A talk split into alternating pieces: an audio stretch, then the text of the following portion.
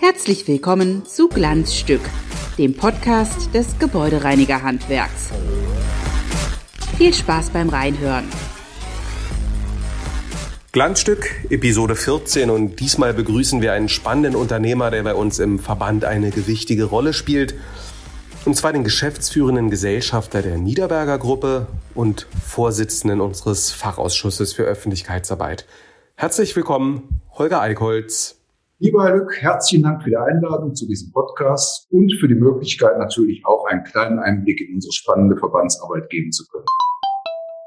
Herr Eickholz, als wir uns vor ein paar Wochen für diesen Podcast verabredet haben, war das Ausmaß des russischen Angriffs auf die Ukraine nicht absehbar.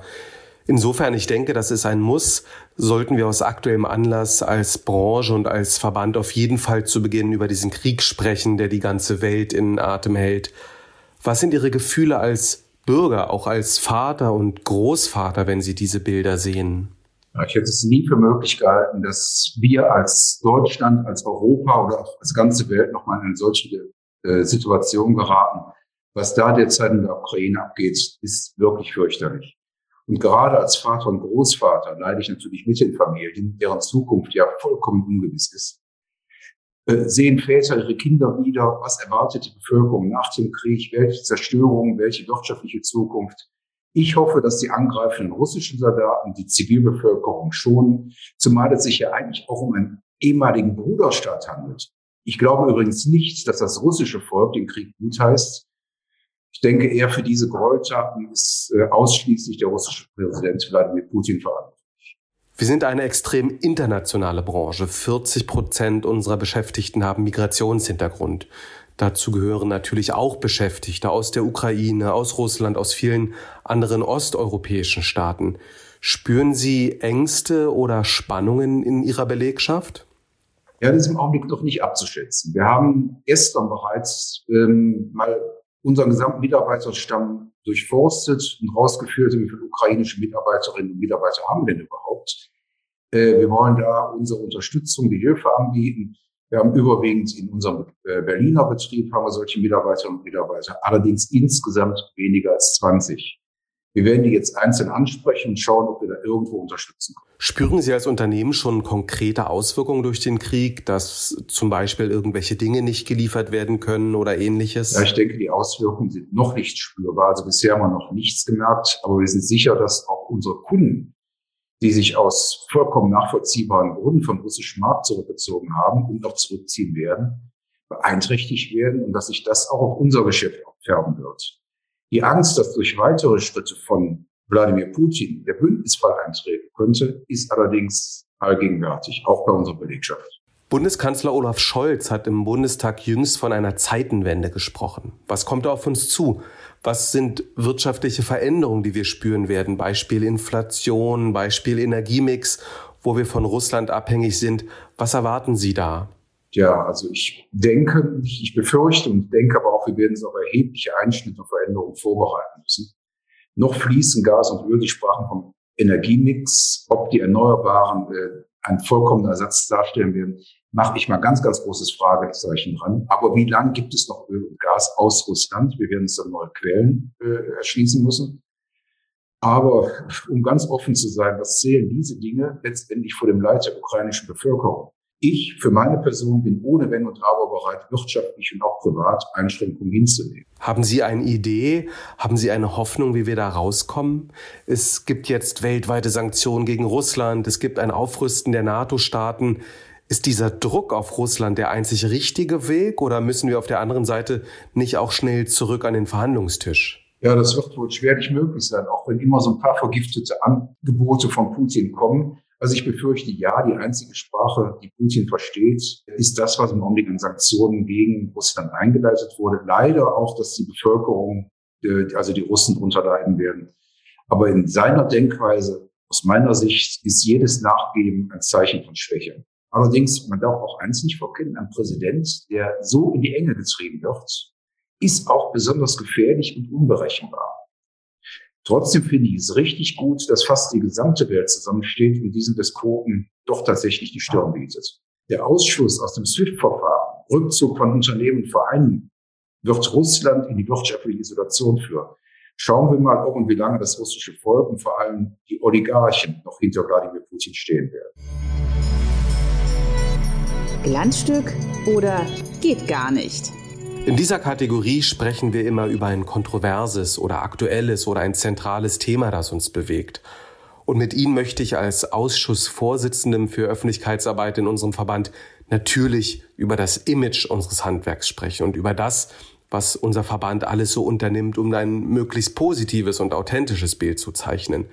Vielleicht aber als erste grundsätzliche Frage, warum engagieren Sie sich als Unternehmen denn überhaupt in einem Verband? Weil ich es für absolut erforderlich halte. Verbandsarbeit ist aus meiner Sicht nicht nur spannend, sondern auch für, nicht nur für uns, sondern für Branchen absolut erforderlich.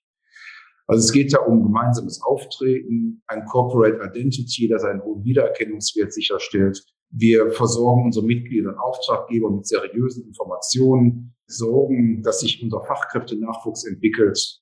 Äh, ich denke, so fördern wir das Image, speziell unserer Branche, sorgen vermehrt damit auch für eine bessere Wahrnehmung unserer Leistungen. Befruchtet die Verbandsarbeit eigentlich auch Ihr unternehmerisches Handeln oder gilt das eher nur umgekehrt, dass Sie sich als Unternehmer in den Verband einbringen?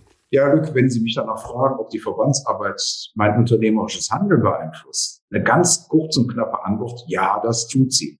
Ich genieße einfach den Austausch auch mit anderen Unternehmern. Man kann äh, ein bisschen fachsimpeln, äh, man kann die neuesten Entwicklungen besprechen. Und äh, ganz wichtig auch die Tarifpolitik hautnah dabei zu sein. Das ist schon für das unternehmerische Handeln sehr, sehr wichtig.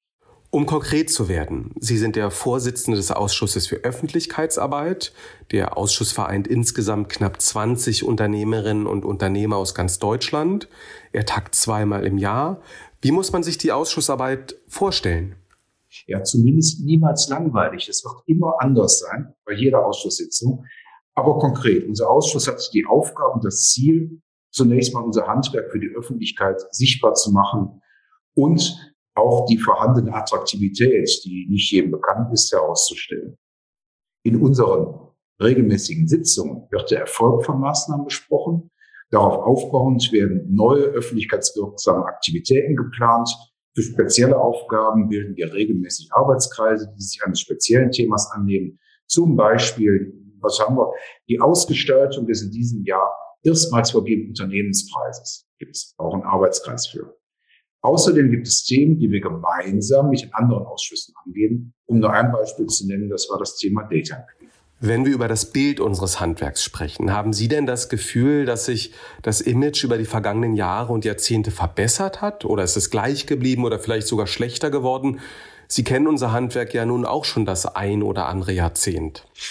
Wenn Sie von Jahrzehnten sprechen, ja, das ist wohl wahr. Und dann merkt man, dass man älter wird. Naja, Spaß beiseite. Ich bin der festen Überzeugung, dass unser Handwerk in den letzten Jahren erheblich an Reputation gewonnen hat. Gerade in den Pandemiezeiten, die wir noch gar nicht hinter uns gelassen haben, hat sich gezeigt, dass Hygiene unverzichtbar ist und zum allgemeinen Wohlergehen beiträgt. Nicht zuletzt durch die zusätzlichen Leistungen, zum Beispiel Desinfektion, die tagsüber, das heißt außerhalb unserer normalen Arbeitszeiten durchgeführt wurden, sind unsere Mitarbeiterinnen und Mitarbeiter auch für unsere Kunden endlich mal sichtbar geworden.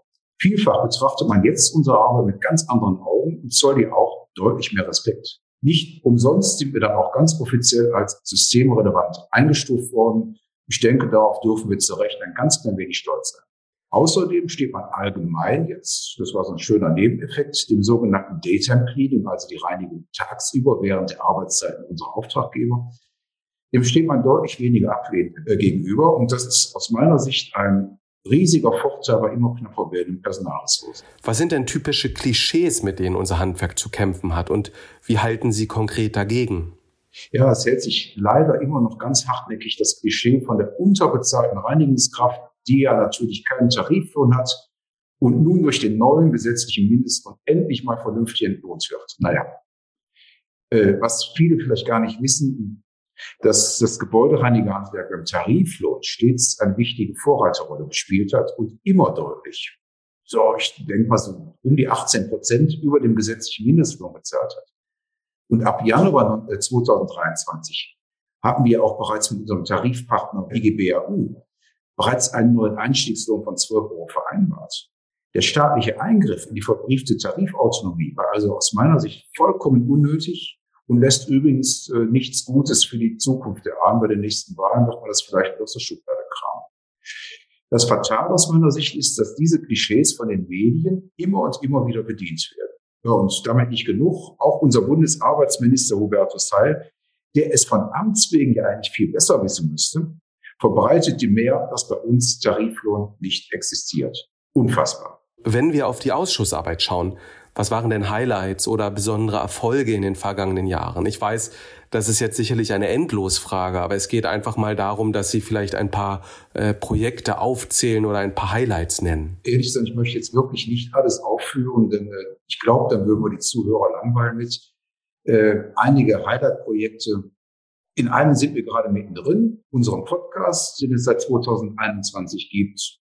Dann fällt mir spontan ein, äh, Relaunch unseres Verbandsmagazins Blickpunkt, den wir völlig verändert haben, genauso wie die Azubi-Seite rein in die Zukunft, die verbunden mit einer breit angelegten Social-Media-Nachwuchskampagne auf allen unseren Kanälen gelaufen ist und die letztendlich ein etwas verstaubtes Format abgelöst hat. Dann äh, aus meiner Sicht auch ein Highlight ist unser 3D-Film in Virtual Reality zur Azubi-Ansprache. Gerade erst Beginn dieses Jahres haben wir den brandneuen Branchenreport als achtseitigen Imageflyer rausgegeben. Überhaupt nicht zu vergessen ist natürlich äh, die Rückendeckungskampagne, für die wir 2021 mit dem renommierten Award des Verbändereports ausgezeichnet wurden. Als beste postmediale Imagekampagne waren wir mächtig stolz drauf. Das hat gerade im Social-Media-Bereich, aber auch in der Presse für viel Aufmerksamkeit unserer Branche in der Pandemie gesorgt. Da gäbe es noch viel mehr zu berichten, vom Bundesausbildungspreis über den Integrationspreis bis zum neuen Unternehmenspreis. Die Liste ist lang, aber ich denke, ich höre hier mal auf. Blicken wir auf das aktuelle Jahr. Gibt es da ein Hauptprojekt des Ausschusses? Ja, es gibt, gibt wieder mehrere Projekte. Zum einen vergeben wir den Newcomer-Preis zum ersten Mal. Das ist ein Instagram-Contest. Und zwar äh, treten die besten Gesellen aus dem Bundesleistungswettbewerb dort an, um unsere Branche nach außen hin zu repräsentieren. Nochmal den Podcast zu erwähnen, den haben wir gerade ins zweite Jahr verlängert. Aber das Neueste ist sicherlich unsere TikTok-Kampagne, die wir gerade vorbereiten. Für uns und wahrscheinlich auch für die meisten Erwachsenen ist das ein eher, ich sag mal, gewöhnungsbedürftiges und ungewöhnliches Format. Aber wir wollen damit ja auch unsere Nachwuchskräfte ansprechen, frei nach dem Motto, der Wurm muss dem Fisch schmecken und nicht dem Angler. Lassen Sie sich einfach überraschen. Können Sie darüber schon etwas mehr verraten oder müssen Sie sich da immer erst im Ausschuss äh, das grüne Licht holen? Ja, also vorab verraten sehr ungern. Zur Verbandsarbeit gehört natürlich, sich in den Ausschüssen abzustimmen. Deswegen möchte ich dann auch nicht zu viel verraten. Vielleicht so viel. TikTok ist als Plattform für die Verbände natürlich ganz neu, ist sehr frisch, und man muss auch sagen, was bezahlte Werbung angeht, noch halbwegs günstig. Und vor allem, das ist das Wichtigste, erreicht man dort eine deutlich jüngere Zielgruppe als bei Facebook und Instagram. So viel kann ich sagen. Die Feinabstimmung läuft bereits. Im Kern geht es darum, junge Menschen aus der Branche zu finden, die Lust haben, auf TikTok Werbung für unser Handwerk zu machen. Glanz zum Schluss. Glanz zum Schluss. Das sind wie immer zehn kurze, knackige Fragen mit der Bitte um spontane und ehrliche Antwort. Wir bleiben mit Ihnen im Bereich der Öffentlichkeitsarbeit. Herr Eickholz, können Sie sich eigentlich vorstellen, selbst einen TikTok-Kanal mit täglichen Videos von sich selbst zu führen? Nein, das entspricht wohl auch nicht mehr so ganz meiner Altersklasse. Welcher Fehler der Presse ärgert Sie am meisten, wenn es um unser Handwerk geht? Das ist die teils verzerrte Darstellung und vor allem, dass unser Handwerk häufig als Synonym für Lohndumping oder sogar Schwarzarbeit her. Wären Sie in Selbstbetrachtung eigentlich ein guter Journalist geworden? Weiß nicht. Zumindest würde mir das Spaß bereiten. Ob das Ergebnis gut wäre, müssten dann andere entscheiden. Lesen Sie noch richtig physisch Zeitung oder wischen Sie sich eher durch die Online-Meldungen? Sowohl als auch. Tagsüber online, aber zum Frühstück gehört für mich die Printversion einfach dazu. Wie sieht es mit dem klassischen Radio aus? Sehr gerne, sehr gerne. Immer wenn ich im Auto unterwegs bin, und das ist recht häufig. Und schauen Sie noch ganz klassisch um 20 Uhr die Tagesschau? Ebenfalls gerne, wenn ich dann bereits zu Hause bin. GEZ-Gebühren, für Sie okay? oder ist das System für Sie reformbedürftig? Weitgehend okay, denn guter und unabhängiger Journalismus muss bezahlt werden. Allerdings sind doch einige Reformen unbedingt erforderlich. Bestimmendes Thema jenseits des aktuellen Krieges ist die Pandemie, die uns sicherlich auch weiter und intensiv beschäftigen wird. Wie wird das Corona-Jahr 2022 unterm Strich? Ja, zum Sommer werden wir mit Sicherheit eine Entspannung erleben. Und im Herbst wird es darauf ankommen, ob eine neue Variante des Virus kommt und wenn ja, wie gefährlich diese dann ist. Kommt die allgemeine gesetzliche Impfpflicht in Deutschland? Ich gehe zwar davon aus, dass es immer noch Impfunwillige geben wird, aber aus meiner Sicht wird es keine allgemeine Impfpflicht geben, weil gesetzlich nichts durchführbar und damit auch nicht überprüfbar. Letzte Frage. Was geben Sie ab, wenn Sie sich entscheiden müssen? Ihr Smartphone oder Ihr Auto? Ganz fiese Frage. Im Zweifelsfall mein Auto. Lieber Herr Eickholz, haben Sie vielen Dank für unsere Schnellrunde, haben Sie vielen Dank für das Gespräch und mögen Ihnen Smartphone und Auto beide erhalten bleiben. Vielen Dank für Ihre Zeit. Ja, lieber Luc, herzlichen Dank für das Gespräch, auch wenn Sie mich damit das ein oder andere Mal so ein bisschen in die Bedrohung gebracht haben. Aber ähm, dafür ist ja so ein Podcast auch da. Vielen Dank nochmal. Und euch bzw. Ihnen sagen wir Danke fürs Zuhören. Bleiben Sie sauber. Tschüss. Bis zum nächsten Mal.